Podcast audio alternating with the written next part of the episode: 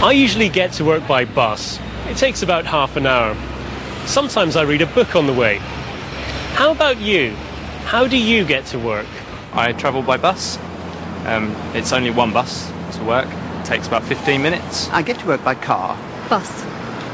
I walk to work. I get to work on the tube and I walk some of the way. About five minutes walk to the station, Waterloo Station, and then I get on a bus, which takes about 20 25 minutes. On most days, I use the tube, my journey into work and my journey home at the end of the day. I cycle to work.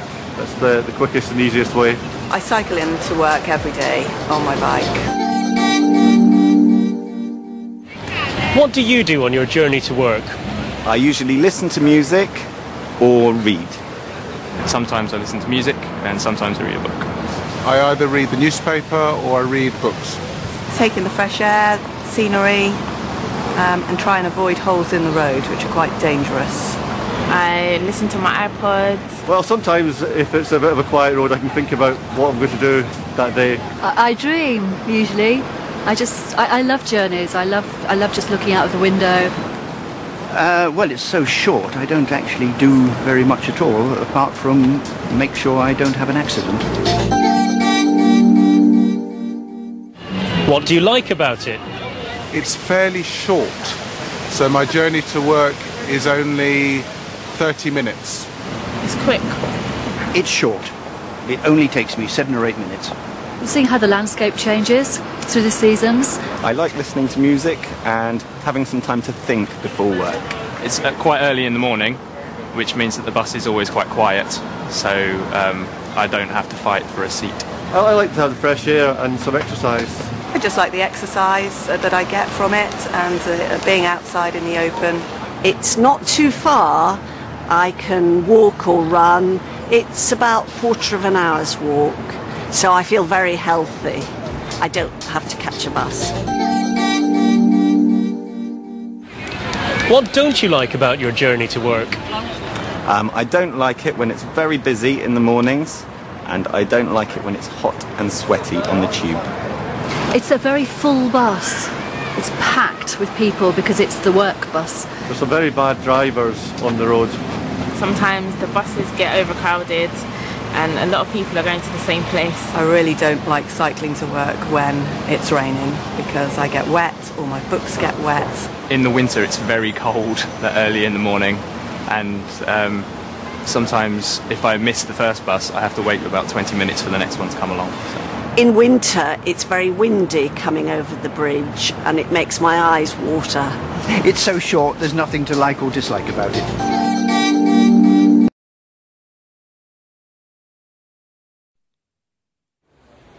So, ladies and gentlemen, let's move into the transport section now. Could you all come over this way? Let's look at these photos. As you can see, these early methods of transport have two things in common. They're all great ideas, great ways to travel through the air rather than on the ground. But they weren't successful. there was a big problem with each one. But the monorail, that was successful. Uh, well, yes and no. Look at this photo on the left. It's from the World Fair in Seattle. That was in 1962. Monorails were a very popular idea in America at that time. People wanted to leave their cars at home and go to work by public transport. But they weren't successful. Monorails are difficult to build and expensive to keep in good condition. So, you're right. There are some monorails in the world, but not very many.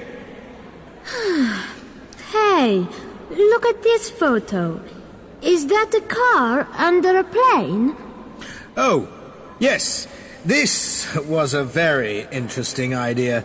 People wanted to fly from Los Angeles to New York. and then drive straight into the city centre from the airport. No way. How? Well, the idea was that the car came off the bottom of the plane, and then, whoosh, you got in and drove away. this was in the 1940s. Ah, yes. Look, here's the date 1948. It was a nice idea. No airports or waiting around. But it wasn't successful. Why not? There was an engineering problem. The car was too heavy, and small planes weren't strong enough to carry them. What's this? A helicopter in the garage? Yes, indeed. We laugh at this now, but people were very serious about it at the time. People wanted to leave home in the morning, say goodbye to the family, and go to work by private helicopter. The idea was very popular, but of course it was impossible. Helicopters are very difficult to fly. And can you imagine the traffic problems in the sky? so noisy. yes, very noisy.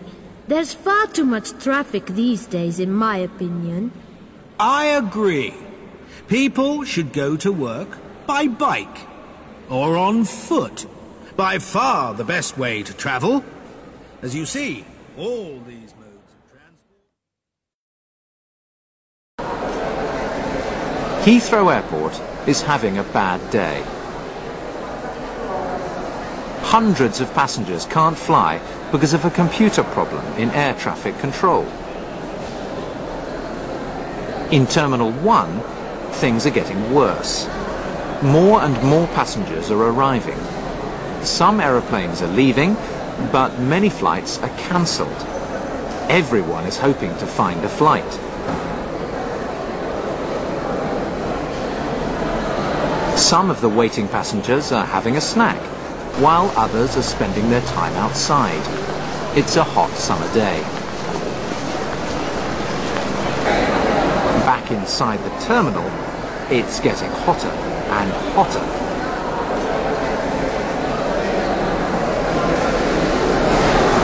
Some people came here five hours ago. I'm here with my grandmother and my parents, and it, it's terrible for us to wait here such a long time now. We have to sleep at the airport because no hotel is available, so it's just terrible. Have a look at this.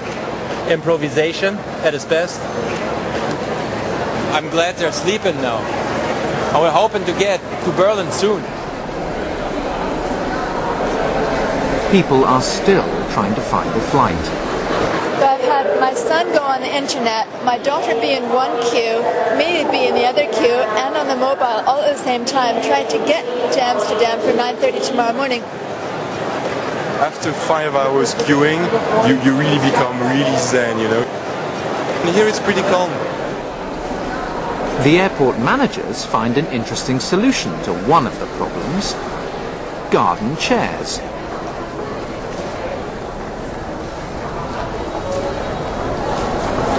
With the chairs to relax in, some passengers are finding new ways to pass the time.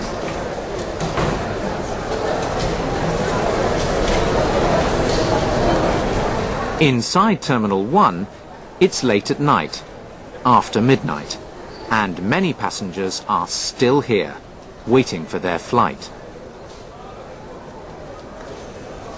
Around 300 flights left Heathrow that day, but 319 flights were cancelled, and over 500 people spent the night in the terminal.